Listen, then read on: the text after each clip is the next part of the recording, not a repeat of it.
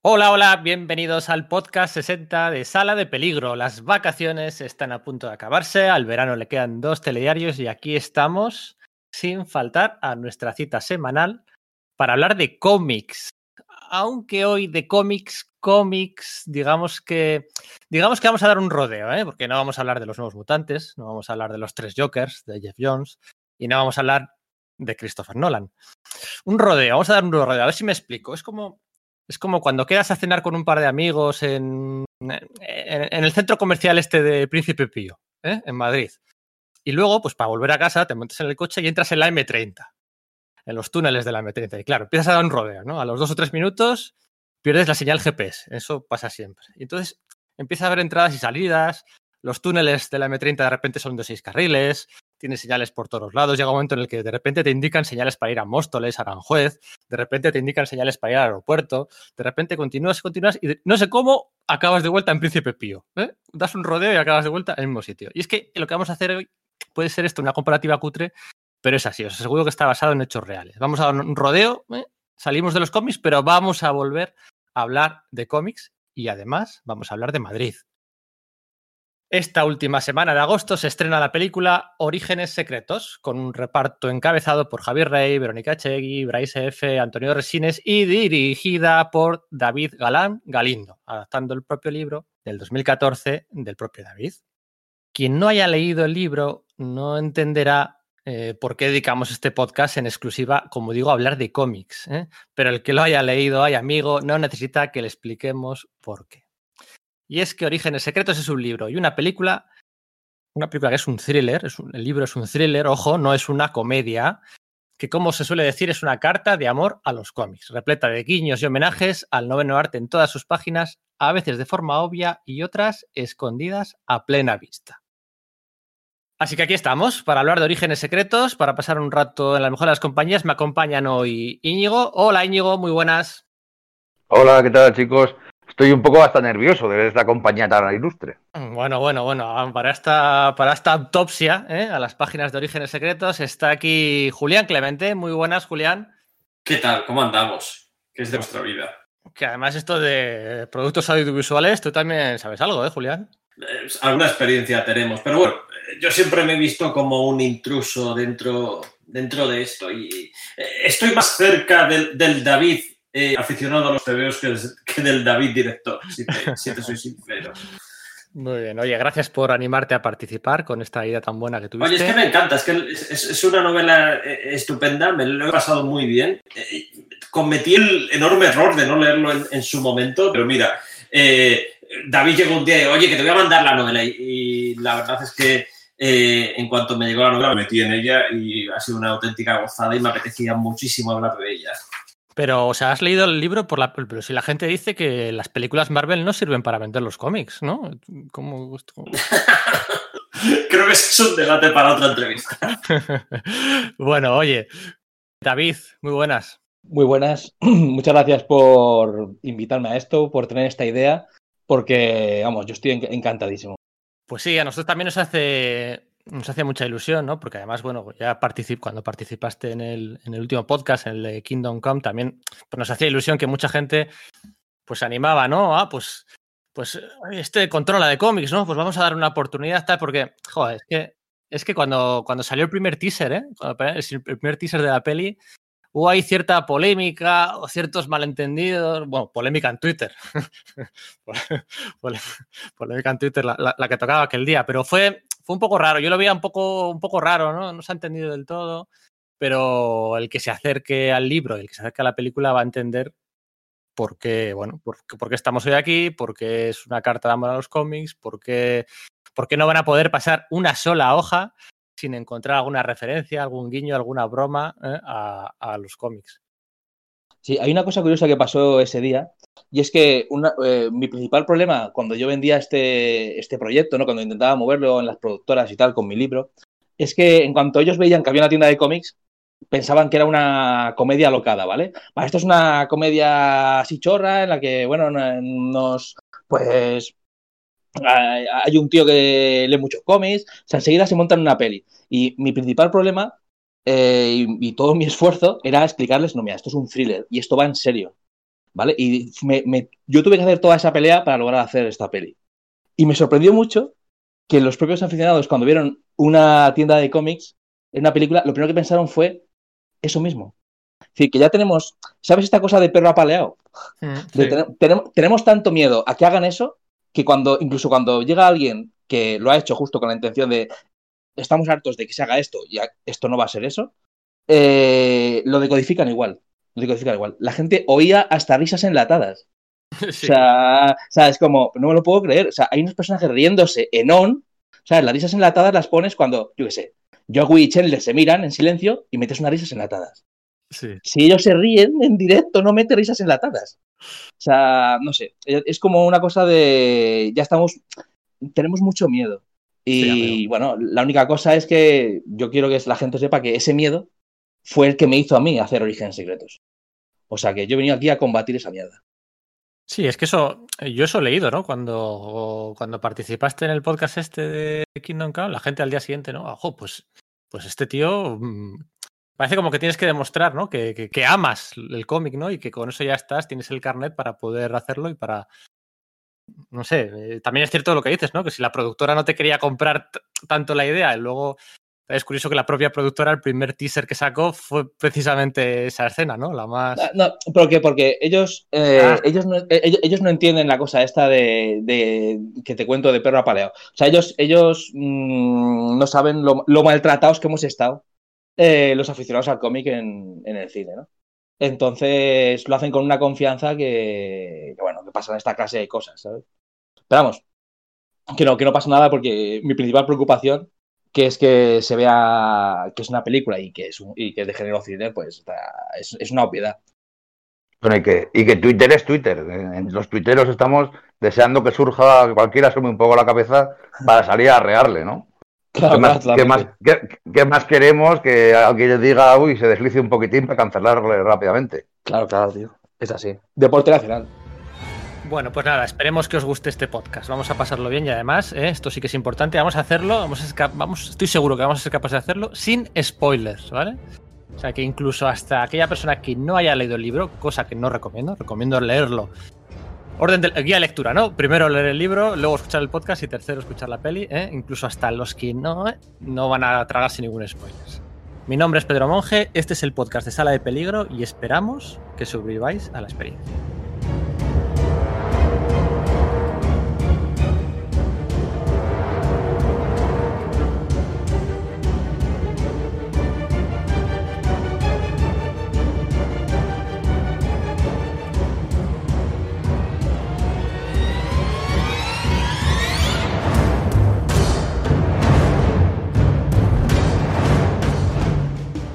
Venga, de la trama, mmm, lo que decía, vamos a, vamos a saltarla casi casi por encima, vamos a regatearla. Ya se, ojalá se pudiera regatear la M30 tan fácilmente. Eh, policía, policía en su última semana antes de jubilarse, novato en la oficina, eh, crímenes en serie, un rastro ahí de crímenes, ¿no? Una ciudad, ¿eh? como dices en la introducción, con mucha personalidad y una tienda de cómics, ¿vale? Eso es así a grosso modo lo que se esperaba en la trama, ¿no? ¿Cómo abordamos esto, chicos? ¿Queréis hacer alguna referencia más global, impresiones de lectura? Sí, yo, te, puedo, contar un poco mis... Yo, yo la novela me parece una novela... Eh, se nota mucho que está construida por un guionista. Eh, me parece una novela muy fácil de leer, que, eso no quiere decir que sea muy fácil de escribir, todo lo contrario. Eh, muy divertida, como digo, en apariencia sencilla, otra cosa es que no lo sea. Y luego está llena de un montón de capas que, que yo creo que es la que ocultan eh, mucha sustancia que... Mmm, y además que alguna la vais descubriendo el, el, lector convencional, pero otras yo creo que están solo reservadas a amantes de los cómics o de otras cosas, como, como veremos eh, luego más adelante. Eh, yo además quería preguntarle un poco a David por, por esto, por cuál, cuál ha sido la técnica con la que se acercó a la novela. Yo cuando, cuando empiezo a leer la novela me encuentro cosas que son muy de técnica de guion, yo qué sé, eh, temas narrativos, estoy pensando, por ejemplo, en las linternas del chino, que entran con una anticipación al principio de la novela, que no sabemos qué es tal, que es una anticipación hasta 100 páginas después.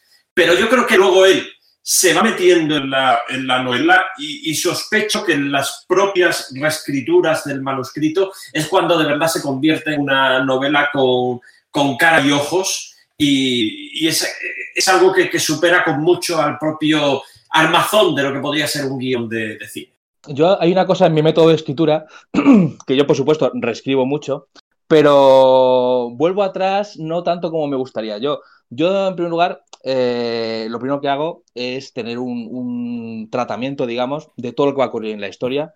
Yo si no sé lo que ocurre desde el principio hasta el final, no me pongo a escribir. O sea, yo esta cosa de ir sorprendiéndome a mí mismo como escritor no, no va conmigo. Yo, yo necesito saber dónde va cada paso y luego ya, pues bueno, lo voy desarrollando, ¿no? Eh, pero tener las, eh, digamos, el camino muy claro. Pero dicho esto, luego empiezo a escribirlo por el principio y voy avanzando. Y yo mismo, eh, cuando he hecho alguna relectura, alguna relectura de la, de la, novela, me doy cuenta de que soy mucho peor escritor al principio. O sea, de que hay un momento en el, en a mitad de novela en la que se nota que llevo ya medio libro escrito. Y de hecho muchas veces me dan ganas de decir, coño, ¿cómo no eh, volví aún más al principio, ¿sabes? Para, para impregnar toda la novela de, de todo lo, lo, que fui aprendiendo, ¿no? Y sí que veo que, que empiezo más dubitativo, o sea, yo lo reconozco. De hecho, para esta nueva edición metí un, una nueva introducción porque me di cuenta de que, de que quizás era necesaria, ¿no? Porque había alguna, algún hallazgo de estilo que yo había ido descubriendo a medida que escribía y luego no fui capaz de implementarlo cuando aún no lo tenía, ¿no?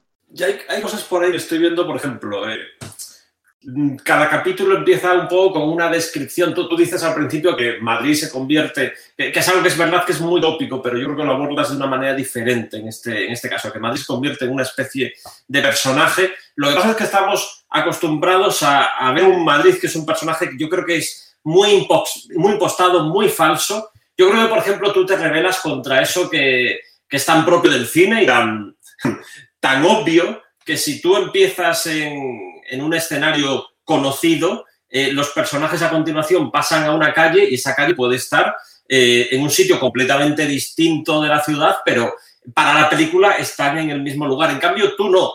Tú ahí has respetado el récord de Madrid absolutamente y cualquier recorrido que haces es mmm, para alguien que se haya pateado en Madrid, no, no le va a ocurrir eso. Va, va, a encontrarse, sí, efectivamente, en estas calles está esto y a continuación encuentras esto.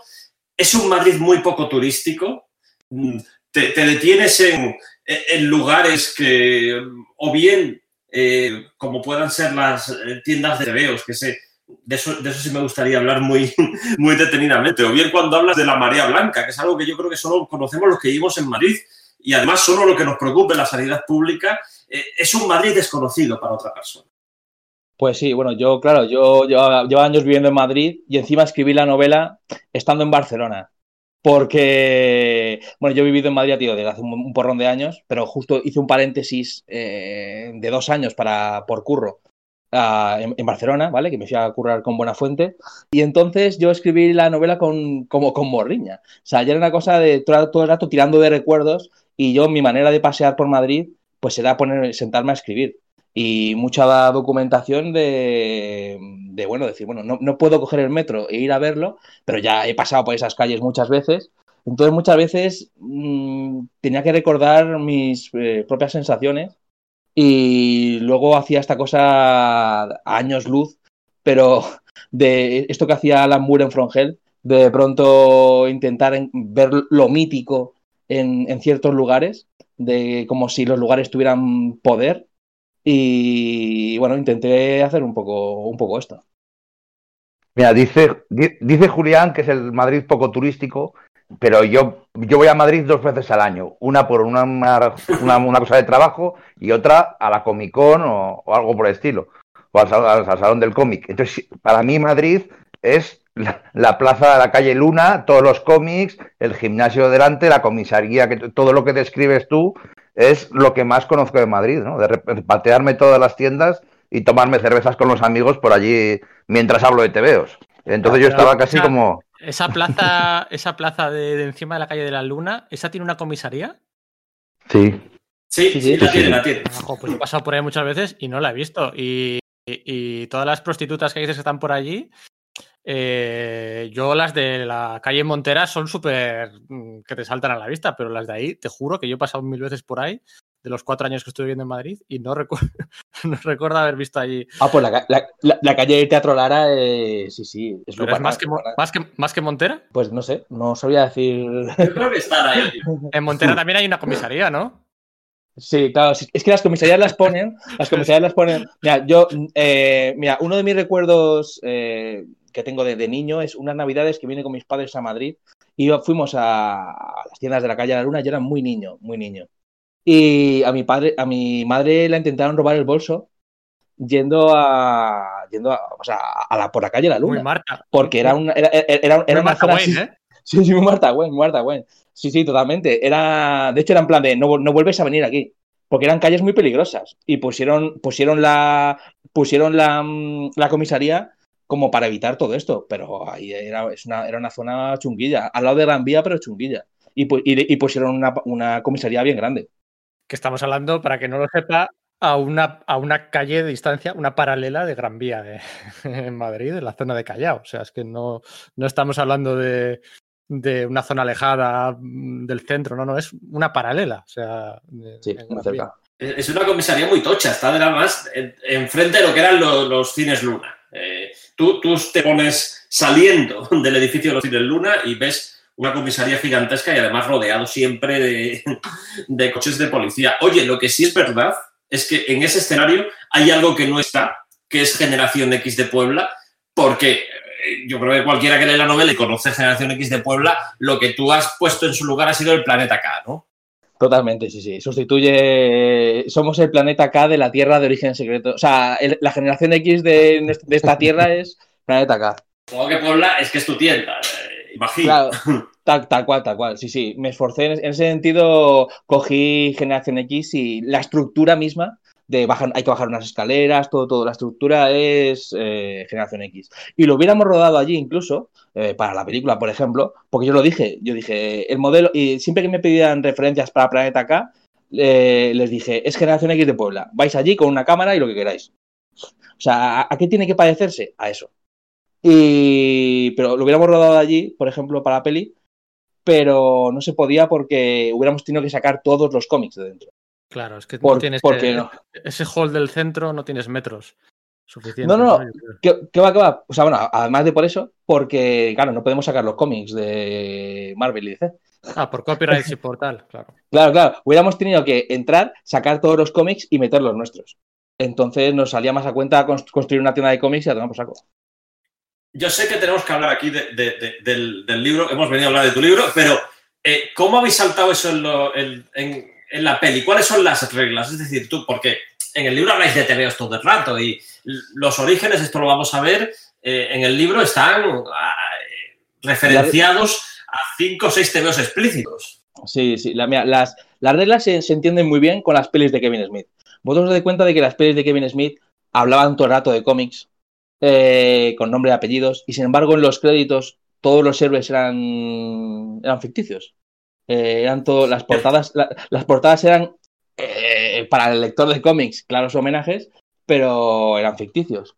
Pues esto es igual. Esto es igual. Y de hecho, otra, otro sitio en el que se ve claramente esto es en el protegido y secuelas como Glass, eh, en la que están todo el rato hablando de Superman, de Batman, ¿vale? O sea, las referencias son estas, pero cuando el Aya coge un cómic es de Monger Flonger.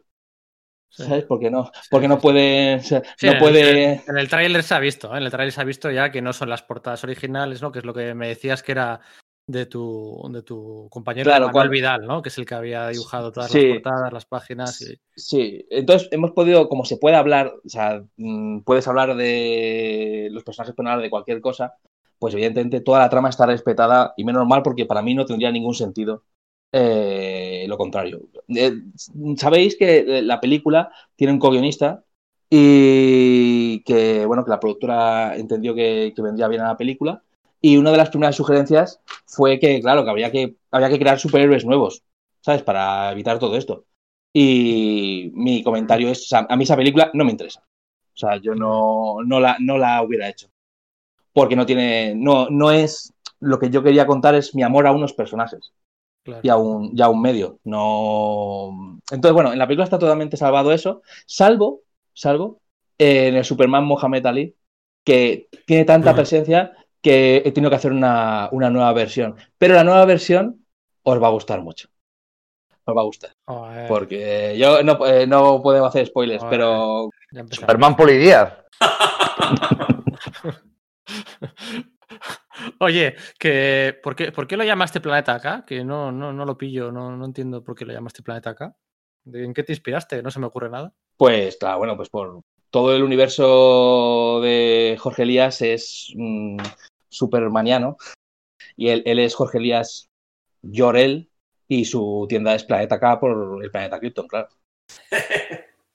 Claro, es que hay cosas que incluso eh, necesitas bucear para, para pillarlas. Eh, y yo, yo había cosas que según iba leyendo la, la novela pensaba, esto es por esto, pero no me queda del todo claro. Y, yo creo que tú también juegas con eso, ¿no? Que mm, no siempre sean referencias eh, súper obvias, que, que el que viene un poco de atraído, pues, yo qué sé, el típico lector casual que sí, que ha visto algunas pelis superhéroes o que ha leído algunos cómics, pero que no está hasta adentro, pueda entenderlo, pero que el otro lector tenga, eh, tenga chicha para, para seguir a partir de ahí.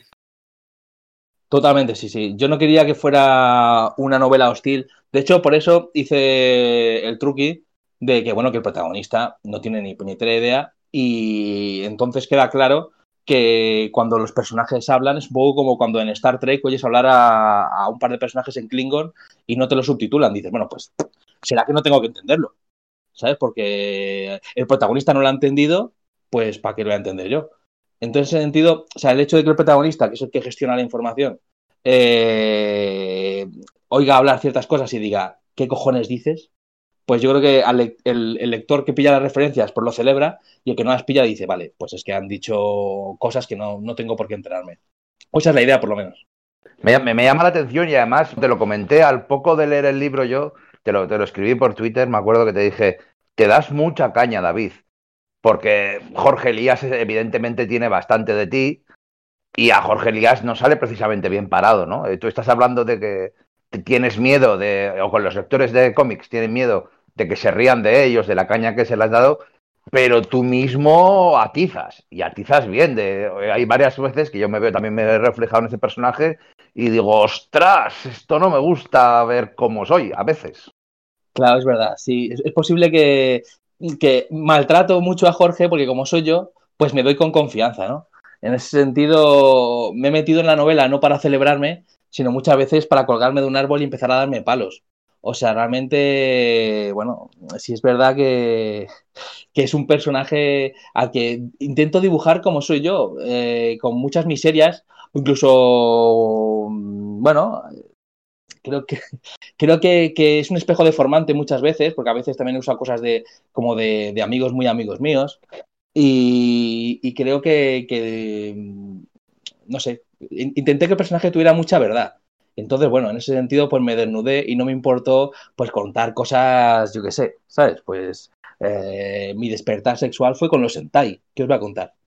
¿Vale? O sea, hay, hay miserias como esas, que creo que, que a lo mejor, visto desde, desde el punto de vista de una persona normal, eh, aunque eso no existe y lo sabemos todos, es un término de mierda, eh, pues puede ser, joder, pues mm, se, mm, le interesa el, porno en cómic, por ejemplo, ser una, una cosa como muy, muy llamativa. O puede ser muy llamativo, no sé, otras cosas que tiene. Lo digo por pensar en, en- en miserias que te hayan podido eh, llamar la atención así de, de Jorge Elías. Pero lo triste, aunque me joda confesarlo, es que hay más verdad de la que me gustaría reconocer. Oye, eh, permíteme, permíteme que sea ta- tan pedante que intente matizar eso. Eh, yo creo que es, cierto, y es casi insultante no decirlo, que, que Jorge Elías eres tú, pero yo creo que hay salvedades. Yo creo que Jorge Elías es un David Galán Galindo que no salió de casa, al que sus padres le montaron eh, una tienda porque de alguna manera tiene que tener oficio y beneficio y que, que, vive un poco a la sombra de, de ese hermano perfecto. Tú no eres ese, desde luego. Tú eres alguien que se ha hecho una profesión en eso.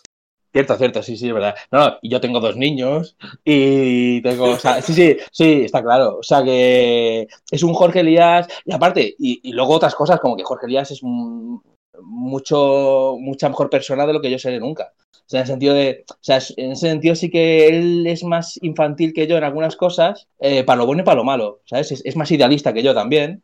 O sea, yo no le aguantaría todo lo que le aguanta a, a David Valentín, yo no se lo aguantaría. O sea, es un santo muchas veces. Aunque luego también responde, ¿sabes?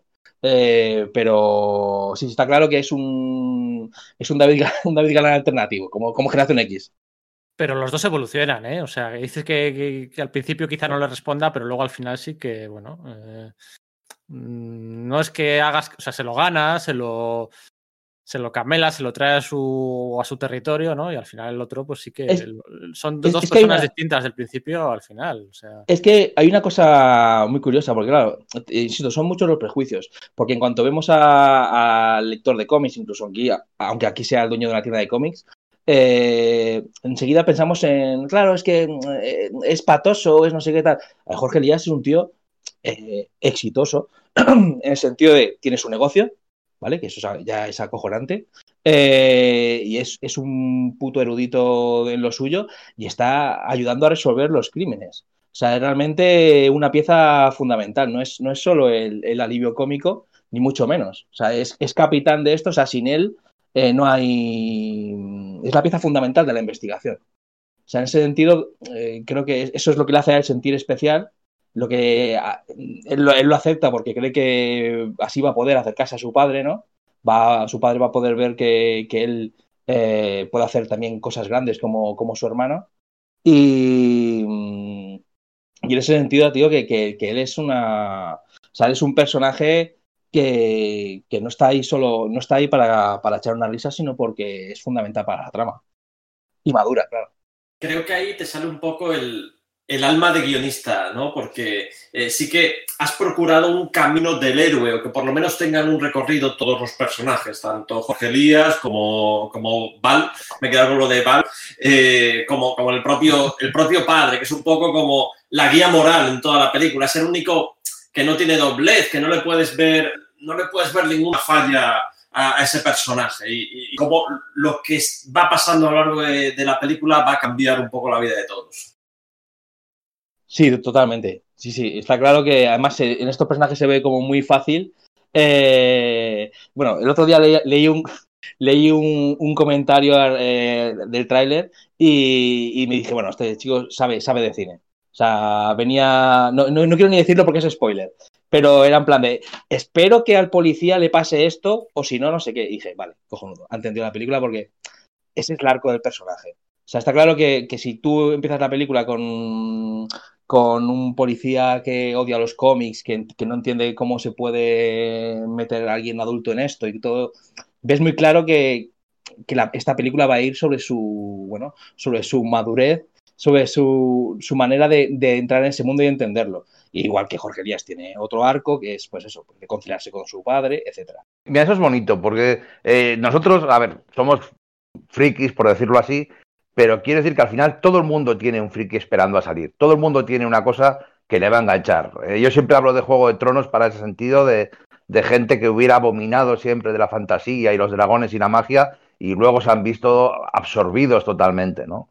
Eh, si no son los cómics, será el Dungeons and Dragons que cada día está pujando más y si no será eh, el Warhammer o, un montón de cosas por el estilo, ¿no? Pero muestra, me gusta que, se normaliza, que, se normalice cada vez más, que, todos tenemos una afición friki, entre comillas, esperándonos.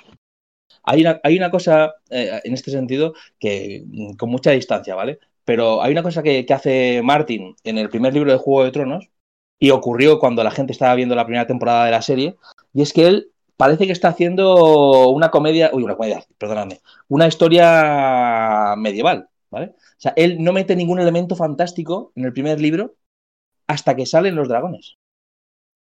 Y la gente, de hecho, está, está, cuando estaba viendo la serie, cuando ocurrió el momento dragón, fue como, algunos era como, ah, pero esta serie no era de, no era de esto. Y era como, no, no- no sabes dónde te has metido. Pero Martin muy inteligentemente cazó a un montón de gente que no se hubiera metido en una, bueno, Martin, o HBO en este caso, cazó un montón de gente que no se hubiera metido en una serie de dragones y magos con siete capítulos, ocho, no me acuerdo cuántos eran, de realismo, bueno, entendeme el realismo, ¿vale? Pero que, que no había magia, no hay ni dragones ni nada. Y en el último capítulo es como, oye, te recuerdo que esto va de esto. Sí, Y aquí en ese también sentido, hay, hay una capa de fantasía también, ¿no? Con lo del Atlético de Madrid ganando la Champions. Que a, a mí me parece muy. ¿Qué, qué pasa? Que a mí me parece muy interesante porque precisamente, ¿no? El- sitúas a, a los antifrikis, ¿eh? entiéndase a, a, a Val, a Val y, a, y a Cosme, ¿no? Hasta cierto punto. Los sitúas en un bar rojo y blanco muy, con, bueno, pues evidentemente que también es súper over the top, ¿no? Que sí, los platos eh, mega frikis en los suyos, esas referencias futboleras, además de varios estratos generacionales, no solo, no solo te quedas con uno, ¿no? No sé hasta, hasta qué punto eso te salió solo, fue eh, investigación, pero, pero está bien porque, porque contrasta muy bien que cada uno es friki en lo suyo, ¿no? No sé si lo hiciste voluntariamente. sí, Sí, la mensaje- comparación, la comparación futbolera. ay, oye, ya estás hablando otra vez de fútbol y parece como no se puede hablar de fútbol, ¿no? Y es gente friki de cómics que niega muchas veces a otros conversar de fútbol por, por- Joder, pues oye, si tú te quejas de que no te dejan hablar de cómics, pues oye, deja a los demás hablar de fútbol, por mucho que se hable todos los días. También hay que. ¿no? Entonces yo creo que ahí sí que eres. eh, lo de fantasía era broma, pero sí que veo esa intención de, de, de- de acentuar la faceta friki, entre comillas, futbolera de unos para contrastarla con las de otros, que cada uno tiene su, su cosa, ¿no? Es sí, inteligente. o sea, no me quería quedar ¿sabes? en la obviedad de "Mm, todo el mundo es friki de algo. ¿Sabes? Que parece como una cosa que es como muy de pensamiento de a un euro, pero sí que, sí que es eh, de manera sutil el hecho de. mm, Y no solo es que, que se pueda saber la alineación de un partido, o sea, de un equipo de fútbol, y igual que nosotros no sabemos los dibujantes de la patrulla X, eh, sino ya cosas como, por ejemplo, este rollo de, de poner el nombre a las armas, Sí. eh, cier- cier- ciertas cosas que, que- que- que son mecanismos, eh, bueno, pues de, de comiquero o de cinéfilo y que podemos, pueden tener todos. Y sí, claramente está claro que la misma pedrada tiene uno que el otro, solo que una está más aceptada, bueno, o por lo menos es, Sí, está- socialmente, es más normal. Sí. Eso es, sí, sí, sí. Fíjate que esto que comentas está también en la propia estructura de la novela. Parece que tú primero necesitas modelar un thriller. Es verdad que es un thriller eh, salpicadísimo de, referencias nerds y frikis y, de todos los ámbitos que te puedas imaginar, porque aquí hablamos de TVOs, pero hablamos mogollón de películas y hablamos mogollón hasta, hasta de muñecos. Pero hay un thriller ahí muy, muy, muy influido por, pues yo qué sé, eh, por El silencio de los corderos o por Seven. Y luego al final de la novela es cuando tú de verdad enseñas otras cartas que te has estado reservando y que quizás si las colocas en, en el primer momento, eh, el lector se hubiera rebelado contra eso. Parece como si necesitaras atrapar Sí, primero al lector y luego ya, mira, esto es lo que hay. Es, literal, es literalmente eso. O sea, y de hecho, eh, eh, uno de mis, es- o sea, mis esfuerzos siempre van por ahí. Por ejemplo, tú te, planteas hacer la portada para estos libros y lo que, te nace es poner un vértice o poner un, algún elemento superheroico. Y yo siempre, la única indicación que he dado es una portada de novela negra. Nada, no quiero nada de ningún superhéroe ni Pero es que claro, es que esto no sé. Digo, no, tienen, tienen que entrar desprevenidos y me paso 60 o 100 páginas en, intentando armar ese thriller. O sea, hay una cosa aquí, que a mí lo que me interesa de verdad es el último acto. Lo que a mí se me ocurrió, ¿no? Cuando yo me di en el prólogo, digo, el, golpe y se me ocurrió el condensador de flujo. O sea, a mí, lo que se me ocurrió fue el momento mm, Novaro y Vértice. Y todo lo demás, como si fuera una, como si fuera una ecuación, vale, X más Y igual a este combate aquí. ¿Qué cojones hago para llegar aquí? Y todo lo demás es ver cómo consigo, eh, qué, necesito para que eso se pueda dar y que la gente se lo crea. Porque la gente está, o sea, no, no, no quiere, no, no, no, va, no, va, no va a aceptar que un tío se ponga un traje de, superhéroe en Madrid en 2020 sin, si, no se, si no me paso mucho tiempo armando bien eso. Y bueno, lo que me hizo devanarme los sesos, pues fue lograr como, o sea, averiguar cómo, cómo narices llegar ahí. Pero efectivamente, eso me hizo bregar, eh, intentar convencer a la gente de que esta historia era un thriller, eh, versión serial killer y que amar a los personajes. Y una vez aman a los personajes, una vez se han encariñado y conocen eh, a David Valentín, a Patri, a Jorge Elías, hay un momento en el que ya he suelto lastre y digo, mira, si has llegado hasta aquí, espero que me sigas. Y ahí ya me suelto y ahí ya se, el thriller se va a tomar por saco y, y, me pongo con lo que realmente a mí me interesa. Eh, antes de nada, tengo aquí apuntado, quería comentar, es un libro, se lee tranquilamente en 24 horas, en un día. ¿eh? No, no, no penséis que oh, es que me echa para atrás, que no me da tiempo a leérmelo antes de que llegue la peli. No, no, ¿vale? Estáis a tiempo de compraros el libro, publicado por Alianza Editorial, y leeroslo antes de la peli. Eh, al turrón, hay un juego recurrente de palabras en los nombres propios y apellidos propios de los personajes del principio al final, ¿vale? En el que vas incorporando de forma inversa, cronológicamente, de más reciente a más, a más antiguo, pues eh, el nombre de editoriales que han publicado y que publican cómics en España, pues como, como, los apellidos de los protagonistas, ¿no? La primera vez, pues igual está escondido ahí a plena vista y Norma, ¿no? Pues, pues te lo puedes creer y no, y no cae, bueno, pues casualidad, no, no lo asocias, quizá la, yo no lo asocié hasta que luego, joder, oye, igual no es casualidad que haya elegido Norma, Norma, pues dentro de lo que cabe es, es bastante común, ¿no? Es que ese juego está todo el rato. Pasa también con los nombres de los capítulos. Al principio piensas, acción, bueno, es acción eh, de, claqueta, pero luego te das cuenta que es otra cosa. Pasa, pasa un poco esto, que cuando hay que poner nombre a los personajes o a los capítulos, dices, bueno, si puedo hacer que tenga una vuelta de tuerca extra, pues como, como no ponerle el topping. Bueno, aquí hay que remarcar que estamos en el terreno del mega spoiler, pero vamos a, vamos a meternos en ello. Yo los nombres digamos, más o menos, pues yo quería que aparecieran todos, los fui colocando por la novela, algunos de manera hasta muy sutil. Hasta, hasta Vid, hasta Vid. Eh, está Vid, eh, está Surco, que es el nombre de la urbanización, eh, a, a, la que tienen que ir a, a, uno de los asesinatos. Está Norma, efectivamente. Y yo, está Forum. Y yo, digamos que no hay grandes contenidos um, ocultos en esto. Eh, pero sí que hay tres nombres que yo puse con toda la intención y con un significado metafísico ahí, yo qué sé, eh, que son, o sea, Bruguera, que me parece que son, que lo que hizo con los cómics Marvel, eso sí que, eso sí que fue un crimen, eh, con esa Mary Jane morena, esa, una, una, Mary Jane morena, que, o sea, los cómics desordenados, yo tengo, yo tengo algunos cómics Bruguera, bueno, tenía más, pero me he ido deshaciendo, eh, y de detrás ponía una pegatina con la edición americana. Gracias aquí al amigo Julián, que tenía la guía y podías, y, podías ir mirando, bueno, dónde, o sea, para, para, poder colocarlo, o sea, un sin Dios, fue, fue, fue, una auténtica aberración como editaron los cómics. Y ese, esa es la razón por la que casqué el nombre de Bruguera para el malo. Eh, y por supuesto, la editorial que creó la primera generación auténtica de fandom Marvel Zombie eh, fue Vértice. Fue yo creo que la, la, primera que los editó en condiciones. También hizo barbaridades, ojo, también los recortó, hizo cosas, pero creo que hay toda una generación Vértice. Para mí, bueno, durante mucho tiempo, pues yo tenía un montón de cómics de Spider-Man que solo podíamos tener editados en español en Vértice. Ahí, gracias a muchas tiendas de viejo, los, los fui recuperando yo. Y por eso Vértice es el héroe. Y Novaro, pues sí que quería como la gran entidad eh, de la historia, que a mí Novaro me parece que es mm, el auténtico protagonista de esta historia muchas veces. Yo antes he dicho que hablo a través de Jorge Elías, pero también hablo a través de Novaro. Hay una parte de, de mi personalidad que habla a través de Novaro. No mataría nunca a nadie, pero cosas que dice él las podría afirmar yo.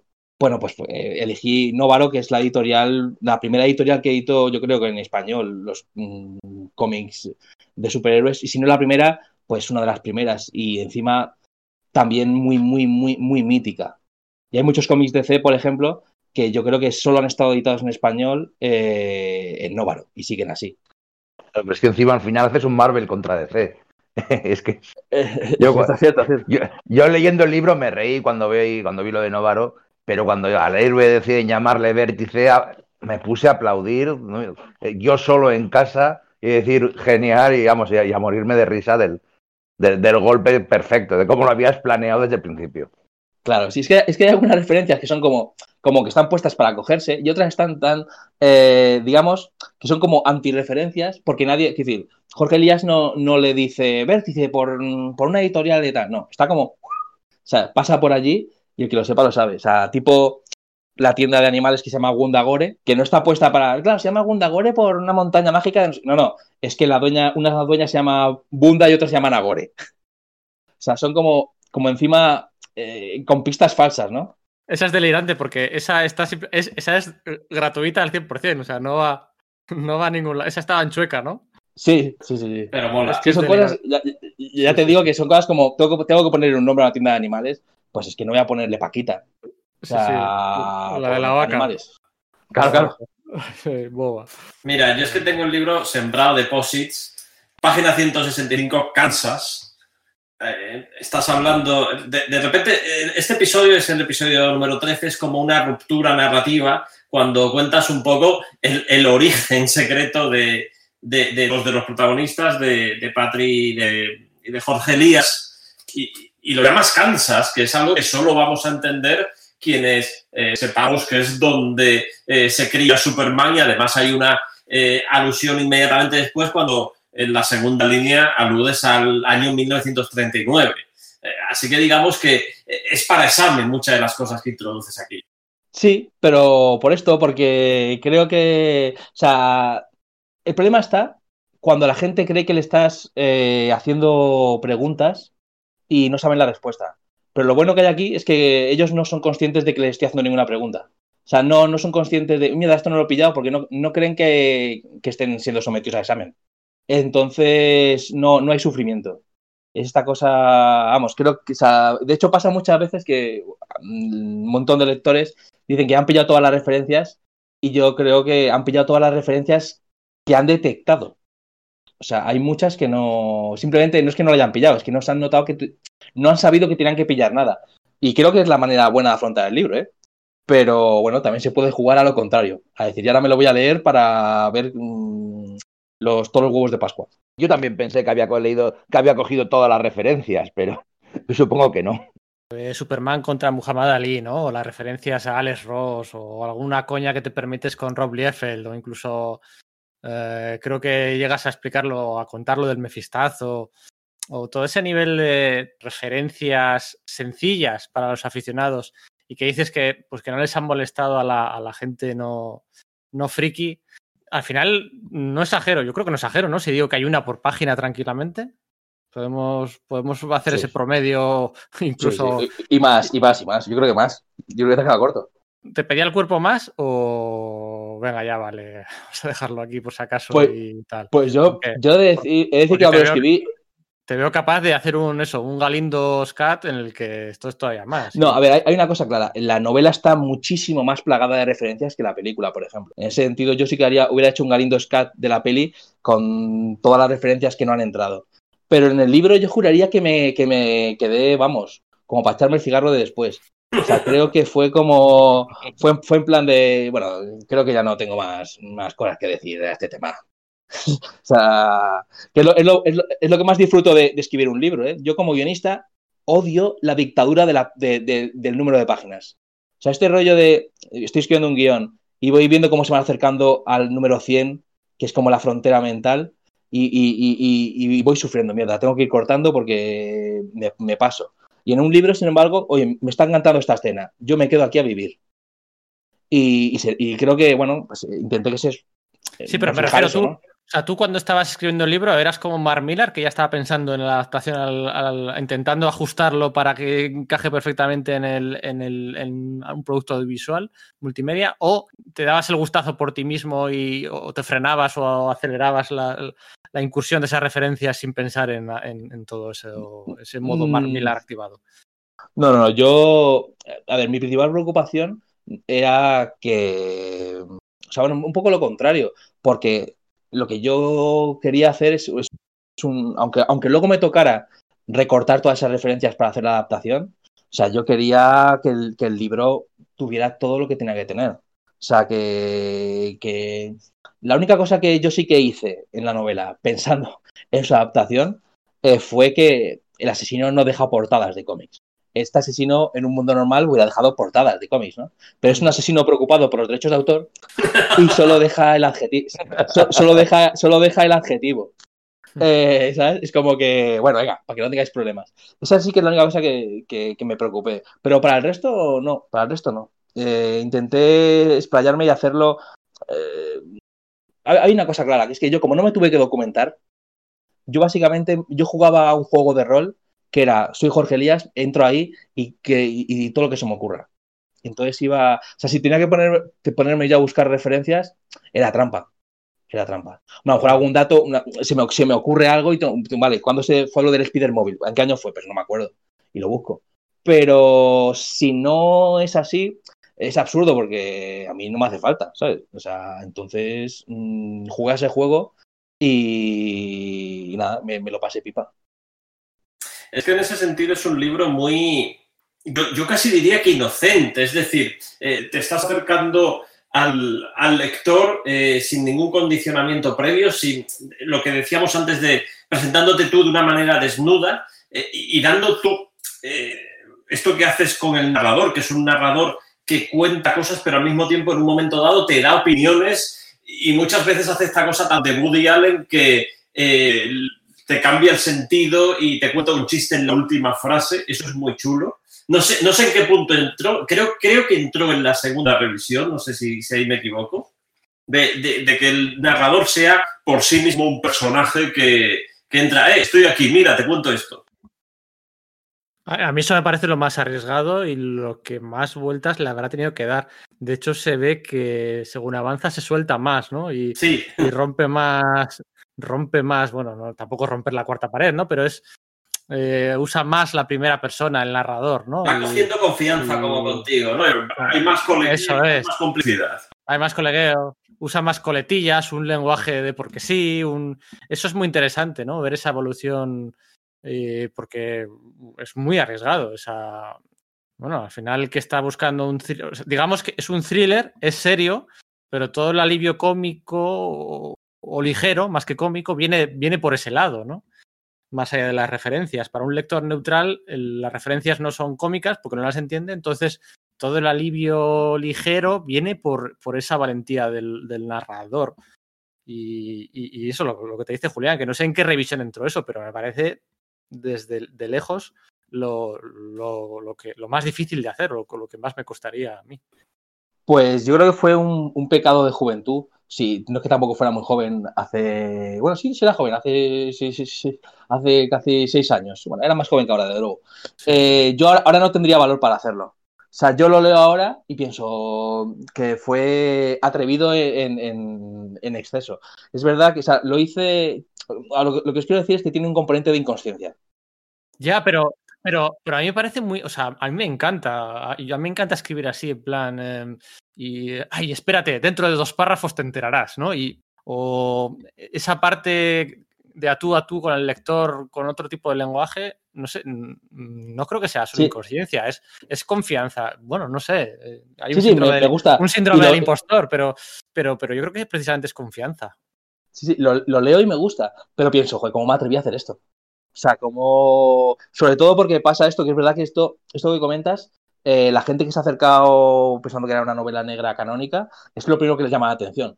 ¿Sabes? O sea, suelen, suelen, suelo leer mmm, críticas y reseñas que mencionan que tiene, tiene un narrador muy especial. O sea, y es verdad que yo hasta que no mmm, empecé a leer esto, dije, ah, pues es verdad que a lo mejor he hecho algo, claro, que a un lector típico de novela negra, pues no, no está acostumbrado para nada. Y bueno, es un poco un narrador que está viendo la, está viendo la película y la, y la va comentando, ¿no? Está haciendo como, también como, como audiocomentarios del director en un libro. Es Mr. Millez Pitelli comentando el asunto. Pues, pues podría ser, podría bueno, ser, sí, sí, está ahí. Oh, no lo veo tan así, eh, sí, pero sí que una parte de Basile sí que. O sea, sí que te pones muy serio para hablar de Madrid, ¿no? Pero luego esos. Ese hilo conductor, a mí, a mí es lo que más me. Yo lo he visto hay, mucho hay, de, hay... de, primera novela. Hay, hay, un componente muy de sí. primera novela, de echarlo todo, de echar toda la carne en el asador porque es tu primera oportunidad y lo quieres soltar todo. Y, y ese, aspecto me parece muy honesto y muy honrado y, y, y, muy sincero con el lector.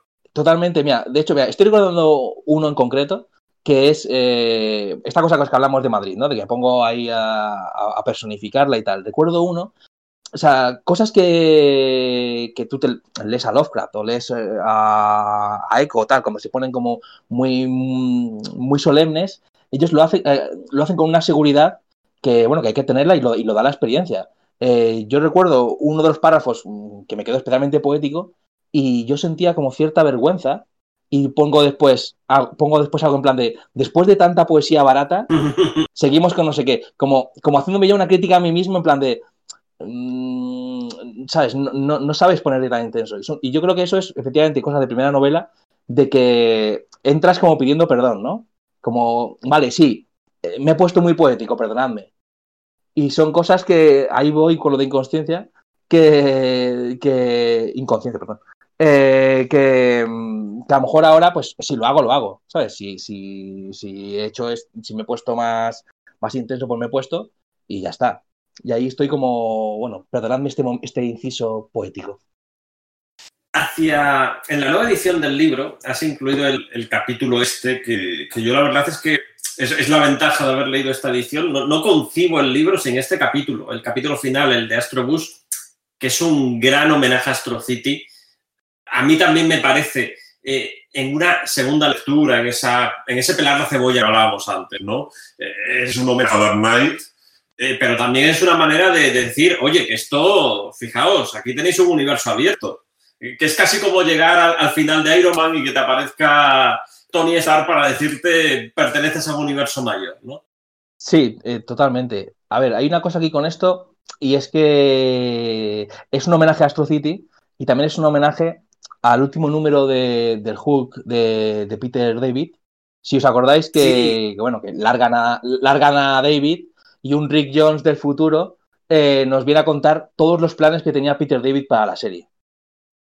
Y bueno, los despacha un poco así, ¿no? Porque claro, eh, es Rick Jones contando algo que en números de Hulk hubieran sido pues dos o tres años.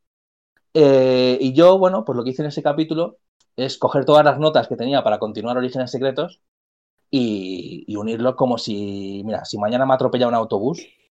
Pero yo con, con ese epílogo del Astrobús y el, homenaje a Astro City tengo que felicitarte sinceramente porque a mí me ha emocionado. No sé si me hizo llorar, que a mí no es tan difícil, pero sí que me puso un nudo en la garganta por ese tono melancólico que, consigue Astro City tantas veces y que aquí lo coges a la perfección y, y nos, nos, haces ese vistazo a lo que podría haber sido, ¿no?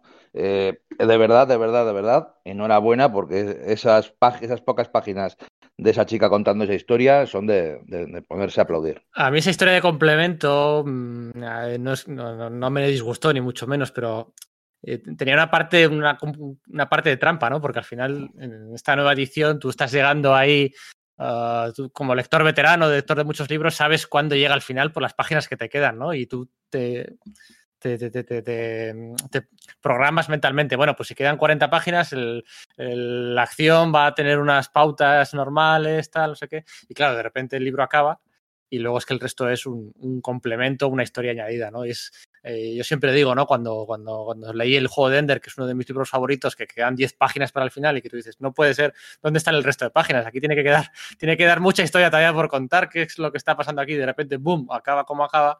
Pues hay una parte física de interacción del lector mmm, con el libro que, bueno, que también tiene. Que también, y aquí, en cambio, rompes esos esquemas, ¿no? Con, con ese completo no lo haces a propósito, porque la edición original no estaba, pero bueno, sí que tiene otro, otro juego, otra... A mí también me produjo esa sensación, ¿no? De pronto de saga, se ha muerto el malo, ¿qué ha pasado aquí? Y ahora ahí quedan muchas páginas, ¿no? Y me, recuerda a, lo que hace Jonathan Hickman con las hojas, que nunca sabes cuándo va a acabar la historia o cuándo está acelerando, cuándo está empezando, porque te mete hojas en blanco por en medio y te mete otras cosas, ¿no? Es un truquito un poco así. Pero fijaos que, que ya ha roto antes Eso la estructura, es. porque, claro, en la edición original del libro, donde falta ese capítulo, hay otros dos capítulos que te rehacen lo que te han contado porque vuelven hacia atrás en el tiempo y te dan otro punto de vista. No dejo de preguntarme cómo ha podido resolver eso en la película. Me explota la cabeza solo de pensarlo. Pues tienes, tienes que tienes que descubrirlo. hay que verla, está claro. Hay que, hay que verla. Sí, sí. Pero bueno, ya, hay, hay, una cosa con esto, que eh, este relato eh, es idea mía en el sentido de que nadie, nadie me lo pidió nunca. O sea, a raíz de, de, bueno, de salir la película ahora y tal, pues eh, mm, Runas lo ha reeditado, pero Runas no me pidió, no me dijo, oye, estaría guay que, que hicieras otro relato o hicieras un prólogo. Tal. Todo esto son cosas mías que les dije, oye, voy a hacer un relato. Me dijeron, ah, pues cojonudo. Y una introducción, ah, pues, pues, muy bien, lo que tú quieras, lo, mi niño, tú, lo, lo, que tú, lo que tú quieras. Y porque me parecía, bueno, me parecía más honesto, ¿no? Que si iba a haber una reedición después de relativamente pocos años, pues quería dar un, un valor añadido a la historia. Y bueno, por esto me di, me di el gustazo de, de hacer Astrobus y me, doy cuenta de que muchísima gente ya no, no puede entender la novela sin, sin, este, sin esta coda, ¿no? Mola. En el territorio de spoilers, eh, ese final encima de un tanque tóxico, ¿no? Peligroso y tal, eso. ¿Eso tenías claro desde el principio? ¿O es otro guiño más? ¿O tiras de tópico? O... Porque también tiene un reflejo, un reflejo comiquero, ¿no? Tiene, tiene, un reflejo comiquero. Es que el, el, el, tanque de ácido y la leyenda de Batman están unidos a unos niveles que no nos podemos ni imaginar. O sea, una cosa es, es hablar del Batman de Tim Burton, que es una obviedad, pero es que en el Detective Comics 27, el malo cae a un tanque de ácido verde. Mm. Es, es, es, o sea, es, es que uh, es una cosa como que está, está uh, incrustado en la leyenda de Batman a ese nivel, desde su maldito origen. Y bueno, al final esto no deja de ser eh, una historia de origen de un, Batman, por decirlo de alguna manera, igual que el Detective Comics 27 acababa eh, de esa forma, en la última página cae al tanque de ácido, pues nosotros tenemos nuestro tanque y nuestro final. Oye, mojate, si esto es un origen, ¿hay pensado seguir? ¿Te gustaría seguir? Totalmente. Yo, o sea, a mí lo que me gustaría es que hubiera. O sea, mira, yo, yo he planteado, eh, y de hecho en Astrobus está, como siete años de vértice. Yo creo que yo creo que vértice está, está en activo siete años. Y le van pasando distintas cosas. Intento no hablar de muchos personajes. O sea, si os dais cuenta en Astrobus al final, y aquí sí que estamos en el terreno del spoiler a muerte, tú lo único que sabes, sabes seguro, es que están vivos dos personajes al final. Es lo único que sabes. Puede, puede que haya más o menos, pero sabe, o sea, digamos que los, los únicos con los que puedes relajarte son con dos. Con el resto y cosas que faltan por descubrir, pues no te puedes relajar. Y a mí me encantaría que me dejaran contar, contar más historias, de verdad, de, de, de este universo. Creo que la siguiente, la siguiente historia aún eh, sería muy orígenes secretos. Pero a mí lo que me gustaría es llegar a una historia en la que realmente no hubiera que explicar nada. Esta, esta maravilla, que esa es la razón por la que en las pelis de superhéroes la que mola siempre es la secuela. ¿Por qué mola tanto El Soldado de Invierno, X-Men 2, Spider-Man 2 de Raimi? Pues porque son pelis que empiezan y van al turrón. No tienes que gastar tiempo en explicar una, una mierda. Y creo que el, el, el, momento en la historia en la que yo simplemente pueda empezar y, bueno, pues Vértice va en su coche y a ver qué pasa, ya, bueno, ahí, ahí creo que el trabajo ya estará hecho. ¿El coche tenía nombre? Que no me acuerdo. Eh, sí. Ángulo. Ángulo, eso, ángulo al coche. ángulo, sí, sí. Todo, todo, todo, todo. Y de hecho, bueno, y, y en, en, Astrobus se mencionan unos cuantos nombres que creo, creo que no están repartidos, o sea, la gente no sabe a qué se refieren, pero se menciona la pirámide, que para mí es el nombre de la Bazcueva, y, y alguno más, ¿sabes? Son como. Todo, todo tiene que ver con algún. con el prisma sí. de, de, tres lados. De todas formas, el vértigo, el, el, típico vértigo de la segunda novela, no tiene que ser pequeño, yo creo. Y más si entre novela y segunda novela, entre la primera y la segunda hay una peli en medio. O sea, yo creo que eso. O sea, yo me fiaría de ti, pero vamos, que eso tiene que ser un parto horroroso. Sí, impone, impone bastante, impone bastante. Yo mmm, no descarto hacer un Mario Puzo mm. y, y, la, y, la, segunda parte directamente hacer un guion cinematográfico. No lo descarto, no lo descarto, porque, bueno, me parece, en ese sentido sí que me parecería más honesto que si tú sabes realmente que, o sea, la novela estaba hecha para tener valor por sí misma. ¿sabes? Si ya haces una segunda parte que al final parece que es como para mmm, eh, armar una, una, adaptación fílmica de la secuela, pues mira, no me, no me importaría lanzarme directamente con el segundo guion y, y, ya está. Fíjate, me sorprende que en ningún momento te pares a pensar en la posibilidad de, de un cómic. Pues a mí me encantaría. Yo, o sea, a, mí el, a mí el medio que me gusta, yo lo reconozco sin ningún tipo de pudor, que yo soy un guionista de cómics frustrado. O sea, eh, a mí, yo, yo lo que, si tuviera una, una lámpara maravillosa, yo lo que pediría es ser el guionista de los putos X-Men, ¿sabes? O sea, guionista de la patrulla X, la- ser guionista de, de la legión de superhéroes, de Spider-Man, eh, del. Capitán América, ¿sabes? Es decir, que, o sea, en un mundo. Te falta decir de Hulk, de Daredevil y de los Vengadores y ya está. Claro, claro, claro. Te- Pero te quiero decir que, que soy, soy esa, clase- esa clase de idiota, tipo Dan Slott, o tipo. Me refiero, que no tengo. que no me, no me iría a Image a crear mis superhéroes. ¿Sabes? O sea, yo soy el Bueno, típico ¿por trabajador de empresa. ¿Por qué idiota? No sé. Claro, tu idiota No, no. no. ya has- tú ya has hecho tu image. Este es tu image. Claro, tus claro, orígenes sí, secretos. Claro, es cierto, es cierto. es claro. cierto. Claro, es que. No Es sé, cierto, sería más como, no sé, alguien que empieza ahí en image petándolo y luego, pues no sé.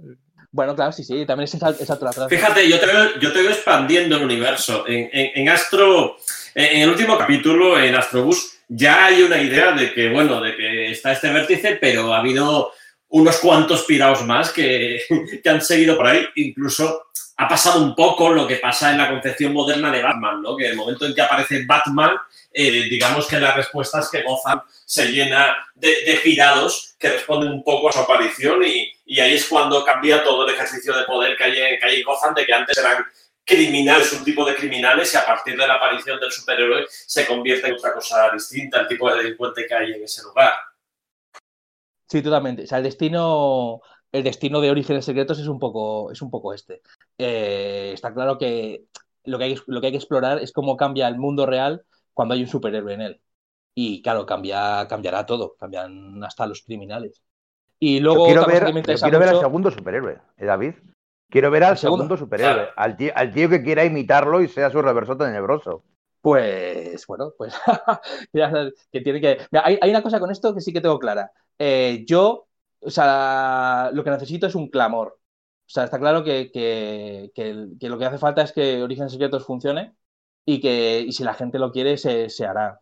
O sea, que lo que espero que a la gente le guste, le guste la peli. Y si la gente le gusta la peli, ten por seguro que vamos, que yo voy a estar ahí a muerte.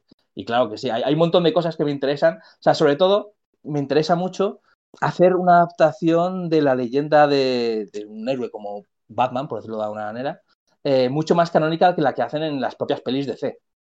Eso me, me- me- me encantaría, ¿sabes? Hacer nuestras versiones de un montón de cosas de Batman que molan un montón. O sea, tener una Talia al Ghul que mole, tener, no sé, hay, hay elementos de, de Batman, esto los dejo aquí como, iba a decir en primicia, pero vamos. O sea, cosas, cosas que me gustan muchísimo de Batman y no he visto reflejadas nunca, como Cerillas Malón. Esa, Sí. esa, esa, esa, esa, esa- esa mierda Sí. o sea, o yo estoy dispuesto a hacer. Hostia, el, que, el tío que mejor ha adaptado a Cerillas Malón ha sido un tío, un friki de, de- de- de España, que hizo una. O sea, esa cosa, esa, esa- mi plan vital va por ese, por ese camino. Un montón de cosas que digo, no lo hacéis vosotros, lo haré yo. Eh, Jorge Elías, ¿qué es más? ¿Un Sidekick o un profesor Xavier? Mm, mezcla las dos cosas, pero yo creo que sobre todo es No, un, no, no, un- no me un- vale. un no, sabio anciano. no me vale. Es, un es un Bruce Wayne jubilado, un Xavier. Ya, yo creo que Jorge Elías es más bien el sabio anciano, porque es el que, bueno, es, es el que da todas las normas al héroe, el que le entrena. Parece mentira, pero es el entrenador. Es más bien, es un poco como el entrenador de Hércules, porque vaya, vaya cuadro, pero es el entrenador. Y es el que le da las armas incluso. O sea, es que, bueno, es que es Gandalf, es que le da, le va a repar- reparte la espada, le forma y de todo. Eh, y yo Y creo el que traje. Y el traje, sí, sí, todo, todo, la, la- la malla de Mithril, ¿no? Y yo creo que Sidekick más bien sería Patri, eh, me jode lo de Sidekick porque parece que es como que está por debajo, pero bueno, eh, Sidekick entendido como compañero, compañero a la par, pero compañero. O sea, creo que, que cuando haya que, que ir a combatir a unos tíos que se han puesto una máscara, pues hipotenusa, sí que puede ir con él ahí a repartir patadas. Y Jorge Elías, pues no, Jorge Elías puede instruirle y decirle cosas, pero no, no, no iría allí a repartir leña nunca. Tú hay una cosa que dices al principio del libro, que es que no nos atrevemos a hacer en España eh, superhéroes, lo cual es cierto. Este sería quizá una de las primeras Superhéroes, muestras si, si pasamos superhéroes en si serio. pasamos por alto Supersonic. Claro. A ver, si, si decimos si estimamos que Supersonic Man no iba en serio, este sería el, primero, ¿no? Eh, lo, que sí es verdad es que tú tampoco haces luego una, una concesión a la fantasía. Eh, son superhéroes, pero superhéroes de aquella manera. Están moviéndote en el territorio, eh, pues eso, de, de Mar de, de Kikas. No hay, no hay superpoderes y no sé si en algún momento dado te planteas, yo creo que no, por, el tipo de universo que has, que has creado, no sé si en algún momento dado te planteas romper esa regla de que no hay nada realmente fantástico, que no pueda ocurrir realmente en la vida real. Mm, sí que me la planteo, o sea, no, en la no en la historia de, Vértice. No, o sea, creo que él no se enfrentará a cosas eh, que sean muy, muy fantasiosas de manera obvia. O sea, al final hay cosas fantasiosas del tipo un gas que te hace alucinar.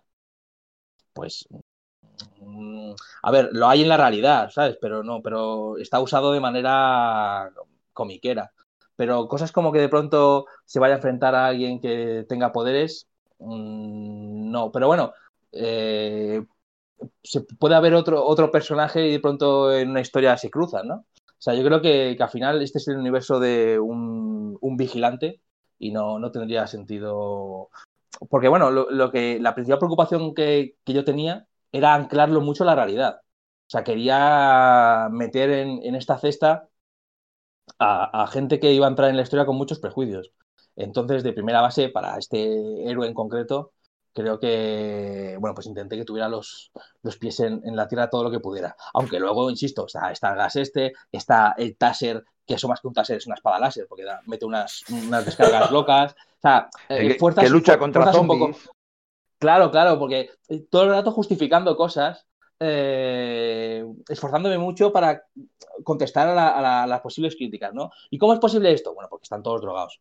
¿Y cómo es posible esto? Pues por, esto. O sea, yo siempre me ponía en este, rollo que dicen de, del abogado del diablo, ¿no? Es como, bueno, me ponía en plan de, a ver, ¿qué, pueden decir de esto? Pues se lo contesto.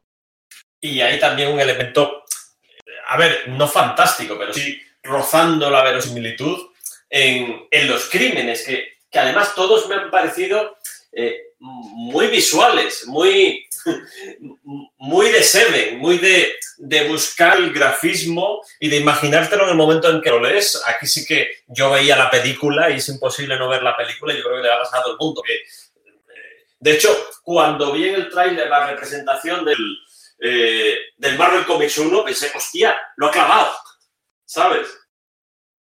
Claro, eh, es un poco, un poco lo que contaba antes de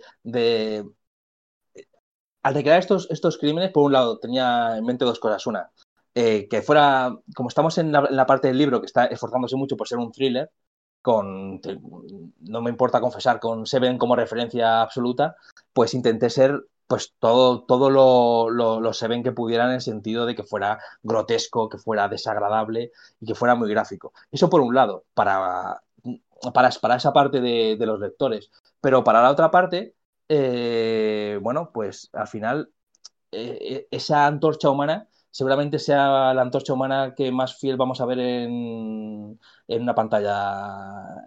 Bueno, es que no, es un personaje que no estamos acostumbrados a, ver, ¿no? O sea, es como de, pronto, o, un Hulk gris. O sea, tenía como los dos componentes de decir, a lo mejor el único Hulk gris que vemos en cine es este. O el Spider-Man. Fíjate, hay un momento que a mí me llega que sale un personaje completamente de, fondo, una señora dice, pero si es un crío, si es un crío, ¿cómo lo ha podido hacer esto? Claro, pues porque tiene que tener la edad correcta. Claro, tiene, tiene, 16, años. Y de hecho, eh, para que os hagáis una idea, eh, son esta clase de cosas que son como muy, muy, muy, sutiles. ¿eh? Ahora mismo os, hablo de la, película, pero, por ejemplo, o sea, un Hulk con camisa naranja y piel gris es todo lo contrario a la imagen que tiene cualquiera de Hulk. Y sin embargo, es el más fiel al, al, primigenio. Y el Spider-Man colgado lleva el traje con el que se enfrenta a Aplastador Hogan. Que te pongas como te pongas, es el primer traje de Spider-Man. Sí, sí, sí. Fíjate cómo somos, que nos creemos Seven, nos creemos la historia y los, los crímenes ultra flipados, truculentos, y son igual de imposibles que los superhéroes. O sea, en la vida real no se hacen ese tipo de crímenes tan elaborados, tan que tiene que ser todo a la perfección para que funcione. Y sin embargo, nadie se plantea, nadie se plantea poner en duda que, que Seven sea una cosa, una, una cosa imposible, cuando obviamente es, pasan cosas que solo pueden pasar en las películas, bueno, o en las novelas. Totalmente, sí, sí. Esa... Y eso, bueno, ya digo, los, americanos se creen una cosa y la otra, pero nosotros solo nos creemos una. Eso es lo, eso es lo jodido. O sea, creerte solo, solo la, esta, esta fantasía es cuando es para el mal. Eso es lo que ojalá cambie pronto. Pero no ha llegado nadie que te haya dicho, tío, tú no tienes vergüenza. Es que no solo te haces una de superhéroes en España, sino te haces eh, un thriller de crímenes súper originales y súper aberrantes que, solo ves en el, cine americano y en Estados Unidos. A ver, está, claro que uno de mis principales problemas a la hora de, de colocar este proyecto, o sea, uno era, pues esto, que, enseguida mmm, querían, er, erraban en el tono, pero otro era que no había referentes. Hay una cosa muy curiosa que todos nos pensamos que van a apreciar mucho un proyecto cuando es muy novedoso. Esto no se ha hecho nunca. Y esto no es así. Eh, cuando tú entras a un despacho, ellos lo que quieren es que se haya hecho y que esté testado que funcione. De ahí me preguntaban, ¿cuáles son los referentes de esta película? Yo decía referentes, obviamente, pero eran todos referentes americanos. Y es como, no, no, no, aquí, aquí. Pues, no sé decirte, es que no. Y, les daba mucho miedo el hecho de, de, que aquí no se ha hecho esto. Se ha hecho. Yo decía, bueno, a lo mejor. A lo mejor el Día de la Bestia es lo más parecido, pero es mucho más, mmm, mucho más histriónico que esto, que lo que yo quiero hacer. Eh, y les preocupa mucho, porque efectivamente, pues cuando intentamos hacer el género, los géneros nos, nos los llevamos mucho hacia abajo, ¿no? O sea, es como que nos da miedo hacer un thriller, pues, rollo Seven, o sea, peliculero, o bueno, pues eso, nos, nos, nos cuesta mucho ponernos la chaqueta de blockbuster. Y Orígenes Secretos lleva esa chaqueta de blockbuster. Luego, no, no por presupuesto, os lo aseguro, pero sí que el tono, el tono y sus aspiraciones son aspiraciones de, blockbuster. Y la lógica interna de la peli es esa. Es de, hemos sentado aquí a ver una peli. La lectura del libro lo que sí me daba a mí es verdad, en algún momento dado el tono de esto podría ser una historia de Alex de la Iglesia. No sé, además, si tú desde el principio tenías claro que, que este, este era solo para ti. No sé si en algún momento dado pensaste, pues a lo mejor esto lo podría escribir yo y dirigirlo a otra persona, o desde el principio tenías claro que, que, ibas a dirigirlo tú. No, yo esto yo tenía claro que no, no lo soltaba. No lo, no lo, soltaba. Esto era para mí o, para nadie. Lo tenía muy, muy, muy claro. Aunque he de decir que si, bueno, el, el autobús que hablábamos antes, ¿no? Se me atropella, si me hubiera atropellado un autobús, podría, y en el último hálito puedo decir, bueno, pásaselo a Alex de la Iglesia. Por supuesto, ¿sabes? Porque me parece que, que tiene una sensibilidad que podría eh, sentirse, vamos, creo que, que, le molará Orígenes Secretos. Eh, pero no, no, no, nunca, nunca pensé en, dejarlo, en dejarlo marchar. Sobre todo porque es que eh, esta clase de problema que te digo yo que tenía que contar en un despacho, ya me costaba a mí pelearlo, siendo yo el autor, y me imaginaba a alguien pues que no sea yo, ¿sabes? Que, que, realmente es muy fácil que alguien te coge y te diga, no, no, esto lo que hay que hacer es llevarlo, mete más chistitos aquí y, venga, y hacemos una, una comedia disparatada. Y, jamás hubiera permitido que pasara eso con, con, mis niños. Yo te quería preguntar, y esto sería el territorio de super spoilers, uh, sobre mm, cómo juegas como como los, trileros, estos de las ramblas que mueven el cubilete aquí para allí, donde está la pelotita, donde está la pelotita. Porque bueno, supongo que no seré yo el único que tenga la sensación de que juegas voluntariamente a insinuar o jugar con las reglas clásicas del, del género, eh, a insinuar que el hermano fallecido de Jorge Elías podría ser, ¿eh? podría ser el gran villano detrás de todo esto. Eh, dosificas muy bien los momentos en los que se acuerdan de él, dosificas muy bien las, las menciones eh, a, su, a su empleo, a su momento de fallecimiento y tal. Y además, pues bueno, no, no especifica, no es, no, no es muy explícito eh, la parte en la, la que, bueno, se, le encuentra, se le entierra. Esto es por supuesto, esto es a propósito. Aquí juegas a mover la pelotita de un lado para otro. Eh, eh, ¿Tú te ves que es de, eh, quizás excesivamente obvio? ¿Cómo, ¿Cómo, recuerdas esto?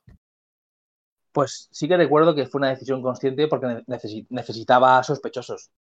Y realmente para mí hay dos sospechosos claros, que uno es el obvio, para el que se esfuerza muy poco, que es Galván.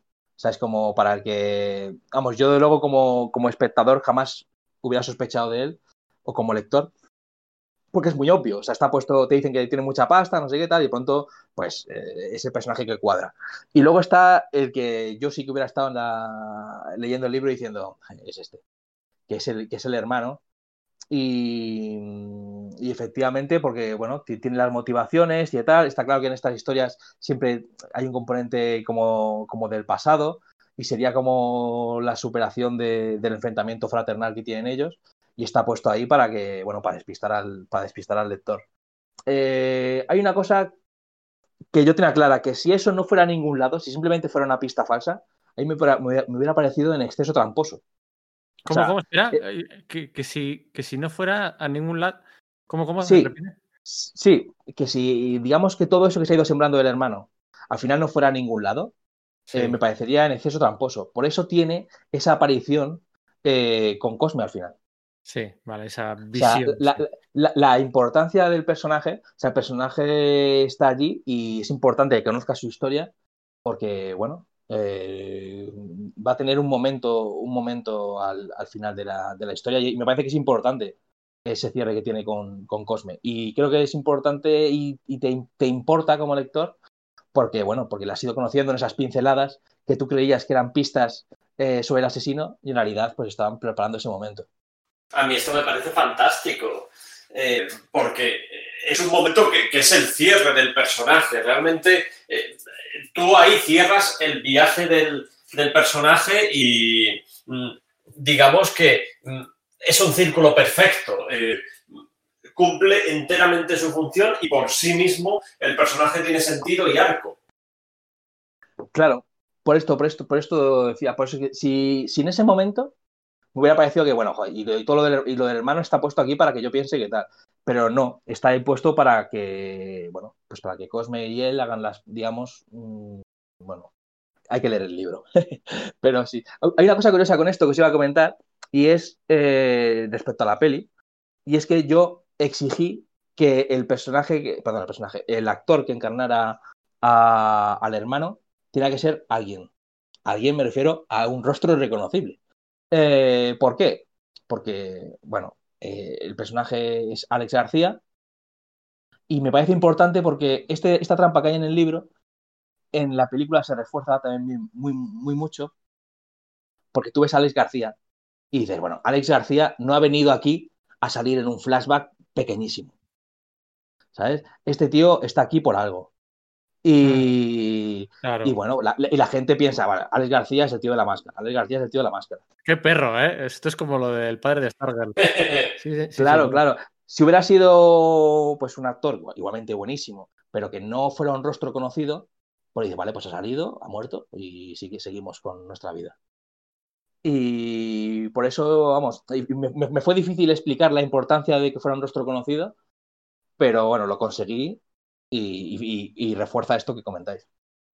Esto sí que es un auténtico detrás de las cámaras de cómo se hizo, ¿no? Más allá de lo que siempre nos ponen de hicimos un buen trabajo y nos llevamos todos muy bien en el rodaje, todo fue muy bien. Aquí estamos viendo lo, las decisiones creativas detrás de, de, de verdad, detrás de, de la película. Claro, es que hay una cosa muy interesante con eso y es que hay ciertos rostros que cuando tú les ves aparecer dices, bueno, este va, tiene que tener importancia porque si no, no, no, habría venido aquí. Nosotros tenemos, por ejemplo, encarnando a Paco al Leonardo de Baraglia. Te quiero decir, dices, ¿ha venido Leonardo de Baraglia solo a hacer esto? Oye, ¿cómo fue el proceso de, de, casting? Porque el casting es una cosa brutalísima. Yo cuando lo vi me quedé, me quedé de piedra. Un casting para, para la primera película de un director absolutamente brutal, que te, lo, ves para un director consagrado. Pues es que fue un poco así, porque yo tenía el núcleo duro, digamos que al principio pues teníamos a Javier Rey, a Bryce, eh, yo a Bryce le conocía, le cono... habíamos coincidido en algún festival de cortos y luego ocurre con él en, en una gala de los Goya que, escribí yo, eh, que él salía de Paquita y, yo ya ahí ya le había ido tentando con, con que le quería para este personaje.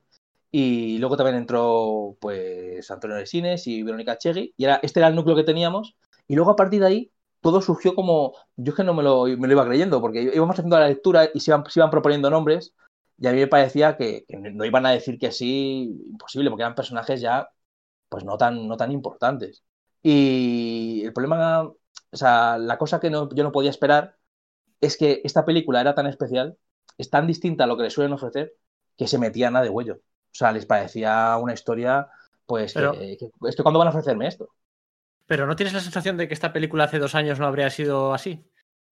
O hace, sí, o bueno, uno no, pero hace dos años no habría, se habría apostado por este género, por este enfoque, o por este repartazo, por, no sé, ¿no Pues, te da la sensación de que no. es una sucesión de pequeños éxitos de otras, pues no sé, no te voy a decir el vecino, o el no sé qué, o no sé cuál, que todo va Pues no lo sé, porque, mira, creciendo y...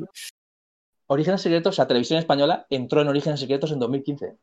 O sea, 2015-2016, no sé, no me acuerdo. ¿eh? Lo que ha, tardado es en armarse porque, bueno, porque había mucho miedo. O sea, es una película que ha costado mucho de- defender. Pero, bueno, el proyecto lleva, lleva, ya, lleva ya años. No, no lo sé. Luego, una, una cosa clara. Sin el apoyo de Netflix, no habría podido, incluso cuando se estrenaba en cines, ¿eh? Eh, no hubiera Ah, pues podido a- hacerse. ahí voy, ¿no? eso- Que, y Net- sí- que Netflix apuesta por esto porque le están funcionando guay cosas. No, no, y, y que mm, Netflix ha venido, yo creo que a cambiar las reglas del juego. O sea, Netflix tiene una película, que no sé cuándo se estrena, una película española de acción.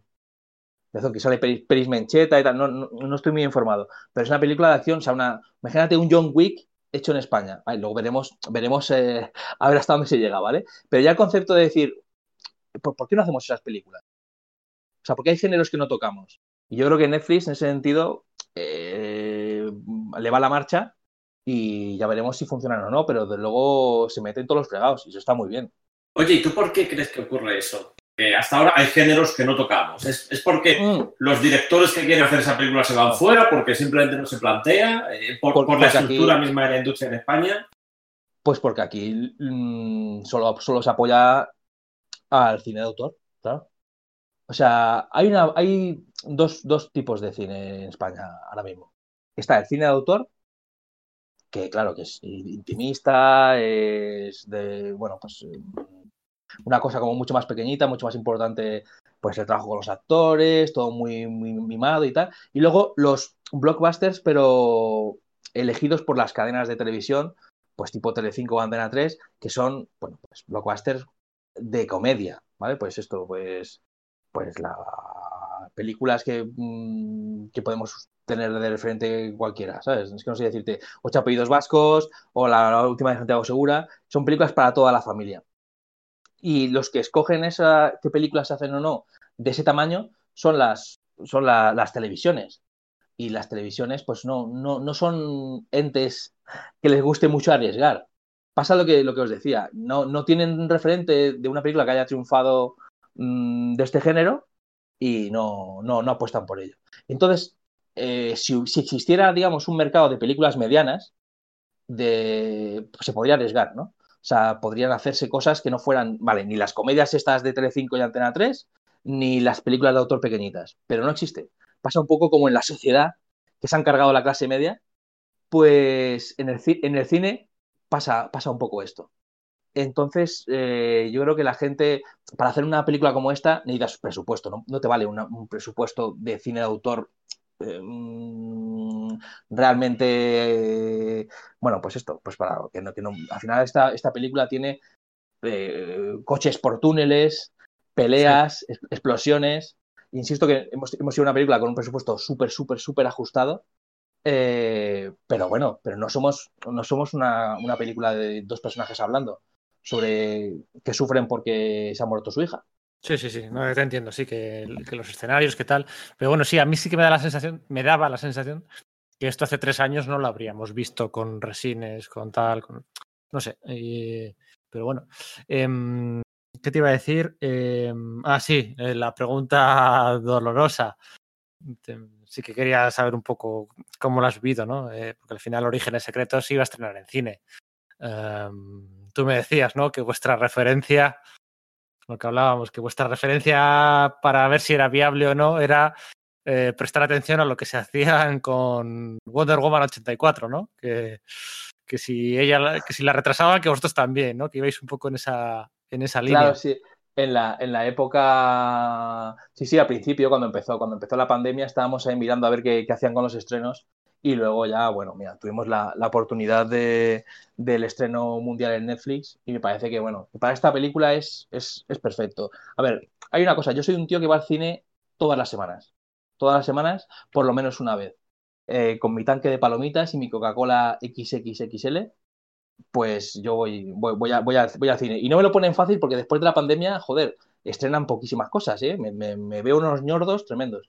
Pero, mm, pero bueno, yo voy, al cine. Entonces, eh, en ese sentido, pues a mí me hubiera encantado ir a una sala de cine eh, a ver, a ver Orígenes Secretos. Me hubiera vuelto loco. Y todas las razones que tengo para eso son románticas. Si me para a pensar en, en qué es lo mejor para la peli, pues me doy cuenta de que esta película es una película que yo creo que puede asustar a cierto público y estando en Netflix le van a dar una oportunidad. Y esta película, yo confío tanto en ella que yo estoy seguro de que si se ven 20 minutos, se la van a ver entera. Entonces, eso creo que es. Hombre, yo, estoy, yo estoy seguro que el algoritmo este de Netflix, que todos tenéis y tal, que lo de que dice número uno en España ahora mismo, eh, que lo pone, pues, a ver, pues, no, alguien se lo cree, otra- hay gente que piensa que no, pero bueno, eso de nueve- número uno en España ahora mismo, Orígenes Secretos, yo eso va a pasar en los tres o cuatro primeros días fijo, estoy segurísimo. Y esa Ojalá, captura te la vas a llevar y la difusión va. Y te- el primer día te la pondrás doblada en inglés, a ver cómo son las voces en doblaje en inglés, que eso tiene que ser una experiencia súper Y en, fascinante. y en alema- y en alemán, tío. Buah, y en, chaval. y- en de, de todo. El otro, el otro día me, me pasaron el listado de nombres de la película, claro. Que en inglés es un Unknown Origins, no es, no es Secret Origins. Anda, ¿qué me dices? Te lo juro, sí, sí, tío. Yo creo que debe haber ahí algún, algún lío por, por la, la línea de cómics de C o lo que sea. Pues, Eh, puede ser. sí. Y, y en alemán y en francés y bueno, está en árabe, está en... Es que se estrena en 193 países. Buah, chaval. Puedes ponerla en japonés con subtítulos y decir soy Akira Kurosawa o algo. Hostia, qué, qué- qué ma- qué maravilla, qué maravilla, tío. Oye, pues me, me flip- me flipará. Ojalá, ojalá, mm, si está en japonés, me la veré en japonés seguro. Sí, la verdad es que, joder, en la parte romántica del cine, pues sí, efectivamente. Pero bueno, el- el- la difusión, ¿no? De la película y de que llegue más gente y sobre todo a, la- a que llegue más gente a la vez. Porque bueno, Mira, am- es- Todos sabemos que aquí lo que queremos es que la peli la vea Alex Ross y, y- y haga fanart. O sea, eh, un, un- un- un- un sketch de una película que me he visto hoy. ¿Un, un Neil Adams eh, actual no te vale o qué pasa? Venga, sí, de acuerdo, me, me conformo con, no, me, me conformo con Dios. no, no sé yo, igual un regalo envenenado el Neil Adams hoy en día. Eh, bueno, no sé si queréis comentar algo más, Julián, niño. Y es que tiene tanto todavía por, por sacar el libro que creo que me podría pasar eh, horas hablando de él, pero tampoco es cuestión de hacer uno de esos podcasts de cinco, de cinco horas que nunca, que nunca se acaba. Eh, yo de verdad eh, recomiendo mucho el libro, me lo he pasado en grande. Es verdad que se lee en un día, en cuatro si vas con niños, que es el problema que tenemos algunos. Y, y yo veía la película según leía el libro. Eh, siendo mm, un libro de pies a cabeza, es también un libro muy visual que, que te deja meterte en la historia y que no te suelta hasta, hasta que lo termines. Yo básicamente lo mismo que ha dicho Julián. O sea, es, que, es que es una gozada. Es que es, un, es que es un buen libro, es una buena historia, tiene personajes, te importan los personajes y luego encima, pues que es que además lo ves que, que es uno de los nuestros, ¿no? El que lo ha escrito, eh, pues te, te, sientes un poco casi de una forma egoísta como copartícipe. ¿eh? ¿no? Joder, es que es de los nuestros y, y en cierta forma, pues bueno, pues, pues transmite muy bien esa sensación. Aquí guardo el traje del mayor héroe que he conocido. Me costó mucho conseguirlo. Y David pregunta, ¿el Capitán América? Y Patrick pregunta, ¿Superman? Pero no, no es de ninguno de ellos. Tras la estantería hay una vitrina de cristal y en ella un traje de Geo bastante quemado pero completo. Ese es el traje de Javier. Eh, a mí me ha encantado, David. Eh, yo sin niños me lo he podido leer, releer en, en, un, en un día. Aprovecha ahora. Sí, sí, sí. sí, sí. El mes que viene te cuento. Que, mm, que, que no puedo más que recomendarlo eh, en el orden que decíamos al principio. Primero leer el libro. Em, la portada del primer. Es yo creo que es imposible conseguir la, la edición original eh, de, de Orígenes Secretos, la de 2014. Era una portada que transmitía, mira, de esto no hemos hablado, que transmitía, pues, era más eh, generalista, digamos, a ver, o más seven, o más, eh, mm, menos, no, insinuaba nada de cómics, aquella portada, ¿no? Aquella el primer plano, la capucha, tal, no sé qué. Es el que, el que el público va a encontrar ahora, ¿eh? en la portada hay, bueno, pues tres siluetas, una de ellas con el símbolo de Superman y luego dos de ellas con una placa de policía en, en el pecho que sí que con las torres, eh, las, tor- las torres de Florentino y demás, las torres de la silueta del skyline madrileño detrás. eh, esa es la que vais a. Mira, vamos a hablar ahora que estamos de las portadas. Eh, la primera y la segunda, David. Eh, ¿Por qué el cambio tan brutal? Ese, ese, ese giro de, de timón, ¿no? De, de- de 180 grados, de, de algo más creepy, thriller, oscuro, nada de cómics, a esto que es más luminoso, hasta cierto punto, comiquero. ¿eh? Como, como... Y un subtítulo que desaparece, ¿eh? Sí, Pues mira. Un subtítulo que Mira, desaparece. esto me parece interesante, que, porque eso es 100% cosa tuya, estoy seguro.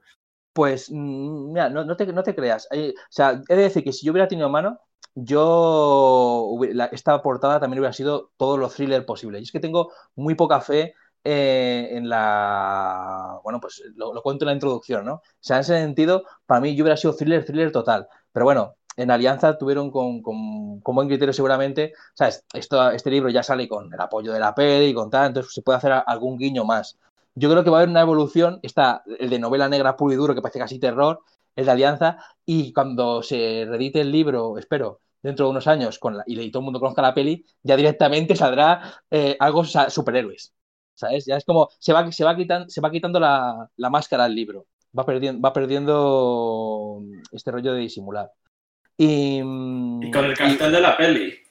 y- y- bueno, el, el cartel de la peli, yo ya he visto, ya he visto varios carteles. Hay, hay uno muy chulo que es con, con, digamos, el, el mural de pruebas de fondo y Valentín en primer plano. Y luego ya el que más se ha visto, que es el de que salen ya los, los personajes principales. Claro, porque el primero, digamos, es como el que sacamos para el Festival de Málaga, que al final no fuimos, y Málaga te pide un cartel, entonces por eso tenemos el teaser. Y este, igual que el tráiler, estos son ya cuando, bueno, los oficiales, los que ha pillado, ha pillado Netflix, y este es el cartel de la peli eh, y el, y el tráiler de la, peli. Y, y en realidad, mira, no, tiene. O sea, los de Alianza lo hicieron a ciegas porque no tenían muestras, pero en realidad el póster de la peli son las tres figuras que aparecen en la portada del libro. O sea, la composición es muy, es muy similar. Y luego el subtítulo de Los héroes no existen, pues me encantaría llevarme el mérito, pero esto fue una idea de Estela Maris de que les parecía que el origen, o sea, que el título quedaba muy, muy corto. Y es verdad que el título, o sea, el subtítulo, por supuesto, le puse yo. Eh, y bueno, me parecía que los héroes no existen, es un poco el, eh, el pensamiento a combatir de, de la novela y por eso lo, lo puse, lo puse ahí. Pero vamos, para mí, Orígenes Secretos a secas, ya va que chuta. Pues muy y bien. mira, un, un guiño, un guiño en el cartel. Orígenes Secretos, el logo, es un es una adaptación, un, un guiño, un homenaje al de Secret Wars, pero de la nueva, la de Jonathan Hickman. De la buena. Ya. Yo admito. Eso ya es opinable. sí, claro. Yo admito una cosa, David. Yo tengo cierto miedo. O sea, lo que hablábamos el otro día. Tengo miedo de. Me pasa, ¿eh? Incluso. Mira, vamos a, voy a usar el mismo ejemplo. Tengo miedo de Neil Gaiman adaptándose a sí mismo, Sandman. Y bueno, tengo miedo, tengo miedo porque cambian cosas. Tengo, tengo miedo, tengo cierto miedo. Y, el tráiler me ha gustado, pero el póster lo veo y digo, joder, es que no es lo mismo, no va a ser lo mismo que leerlo en... O sea, aquí Mira. una página, mira, por ejemplo, en una página al azar hay una referencia al almanaque Suster Siegel, en esta página Mm. tan delirante del- de la venta de segunda mano y tal. Hay una referencia a Mortadelo, una referencia a Mohamed Ali, el Superman y Mohamed Ali, hay una referencia, o sea, en una sola página hay cuatro referencias. Y ese, ese disfrute, esa. eh, cómo la vista va viendo, ya se va adelantando y eso a ver en el cine, esa. Eh, o sea, Es- no digo que no me vaya a gustar, claro. no, no digo que no me vaya a gustar, que me va a gustar, estoy seguro. Pero bueno, esa satisfacción privada, eh, no sé, no sé. Claro, Está- mira, hay una- te, te puedo, te puedo decir una frase que dice Jorge Elías en la película Avengers y no, Assemble, y- y- y- y no está en el, en el libro. Te la puedo decir. sí. Y, y es mi opinión al respecto. Jorge Elías en un momento de la película dice, los libros siempre son mejores. sí. Muy meta. Y, y- y- y es, es una frase que me faltó que Bryce se girara y mirara a la cámara y guiñara un ojo. ¿sabes? O sea, está, es- está claro. O sea, en este, en este sentido, pues por eso, por eso os decía que eh, yo me alegro mucho de, de que esta historia, cuando se me ocurrió, pues haber decidido que su camino lógico era primero un libro, luego una película, eh, en vez de mm, lanzarme directamente al guion y pelearme en ese sentido, porque creo que eh, mm, la película, eh, que me parece que es una película que a mí me hubiera vuelto loco que hubiera hecho alguien, o sea, la, la he hecho para mí, no, no, es un acto onanista absoluto. O sea, yo, yo lo que ocurre es que tengo la esperanza de que haya muchos locos como yo, pero yo la he hecho para mí, eso es así. Pero creo que, que real- realmente, eh, si ven la película y luego se acercan al libro, aunque que, te quiero decir que aunque hagan el orden inverso al que tú has dicho, el libro lo van a disfrutar mucho más, porque el libro es una versión extendida, es una versión en la que van a encontrar mucho más de lo que les ha gustado en la peli. O sea, si les ha gustado la peli, el libro es mucho más de eso. La peli, evidentemente, pues claro, hay una labor de síntesis y de, mm, bueno, quizás es menos hostil mm, con, con el espectador. Y bueno, por eso me alegro mucho de, de que la novela exista, pase lo que pase con la peli. Pero vamos, que la peli lo va a flipar, para que vamos a engañarnos. Pues sí, ahí estaremos. ¿eh? Este 28 de agosto ¿eh? nos tendremos que. ¿eh? Papá, mamá, nuevos mutantes, Christopher Nolan, David Galindo. Bueno, bueno, va a ser, va a ser un día interesante de triple Pero- ración de, de palomitas. Pero lo bueno es que yo os espero en casa. sí. Claro, yo, yo estoy ahí. Cuando volváis, os sentáis en el sofá, palomitas al microondas. O sea, vo- volvemos de, de- volvemos de ver los nuevos mutantes y tú nos esperas seductoramente en el sofá. Lo peor de todo es que a lo mejor vuelvo yo de ver los nuevos mutantes. Yo, Eso, eso no, sí que, eso sí que va a ser gorda. yo no creo que vaya al cine, ¿eh? no está el tiempo para, para ir.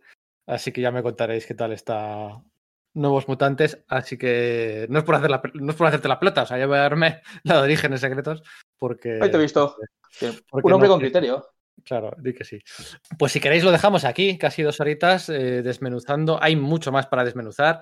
O sea, no sé, aquí está la teoría, ¿cómo era la teoría de, de Bond West, ¿no? La de que el malo le explica al bueno el plan y tal. ¿El West por qué West era?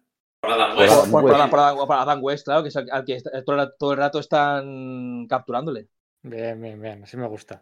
Eh, la explicación de. Además, por ejemplo, hay veces que sí que te recreas excesivamente, o sea, que no, no es una referencia para que pillen los frikis. ¿sabes? Me acuerdo cuando el momento en el que explicas largo y tendido la importancia de que el asesino de los padres de Bruce Wayne sea un rostro conocido, Joe Chill, o sea una figura enigmática y que permita continuar eternamente la, la- la cruzada de Batman, ¿no? Ahí te, te recreas y, y se lo explicas bien. O sea, que más de uno va a aprender cositas, ¿no? De- y Yo creo que sí, sí, yo creo que es didáctico. O sea, Sí, hay, hay hay cosas, hay cosas, hay, hay pocas de estas, pero creo que hay alguna que sí que es didáctica. Ahí, ese, en ese caso en concreto, sí que me pareció que es el típico debate que hemos tenido mucho los comiqueros, y sin Mm. embargo yo creo que no, no ha trascendido, ¿sabes? No, no, es, no, no se lo plantean.